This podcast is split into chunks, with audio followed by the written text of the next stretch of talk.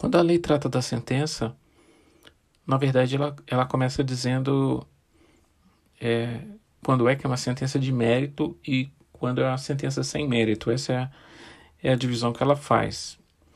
E, e para esse tópico, o que nos interessa, na verdade, são os elementos da sentença. Não são elementos aleatórios, na verdade, são, são elementos que vão ajudar ao juiz desempenhar o seu trabalho de julgar e, e tudo está em torno da ideia de que o pedido é o molde da sentença e que o juiz precisa fazer um, um relatório sobre essa moldura, encaminhar ah, quais são os pontos controversos, é, decidir um sim ou não a cada um deles, fundamentar, funda, fundamentar e, e depois é, decidir pelo dispositivo. O resumo, então, é, é que os elementos são o relatório, os fundamentos e o dispositivo. Esse relatório tem dois enfoques. Ele tem enfoque subjetivo, que vai tratar das partes, ele tem enfoque objetivo, que vai tratar do caso.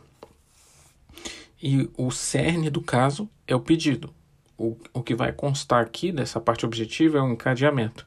Pedido, resposta, geralmente uma contestação, e os andamentos do processo, que foi todo o debate que aconteceu até que o caso ficasse maduro para julgamento. Em termos de fundamentação, essa fundamentação tem duas perspectivas: a dos fatos e a do direito, encaminhando para o dispositivo que vai resolver as questões controvertidas, né? O pedido que o, que o, que o autor colocou e é, o que restou dele a partir da, da, do comportamento do réu, se ele resistiu ou não. Em termos de fundamentação, ela é um requisito de qualquer decisão. E, e quando a lei fala sentença, está incluída interlocutória, sentença ou acórdão. E o que é exigido? Explicar a relação da norma com a causa e a questão decidida, explicar o motivo da incidência de qualquer conceito indeterminado. É, porque senão ficaria muito aberto, poderia dizer só que é o princípio da proporcionalidade e na colisão, é, enfim, ser arbitrária a decisão. Então é preciso ter esse cotejo e é preciso ter essa explicação, justificação dos critérios gerais de ponderação quando for um, um conceito aberto. E o que, que a sentença não pode ter na fundamentação?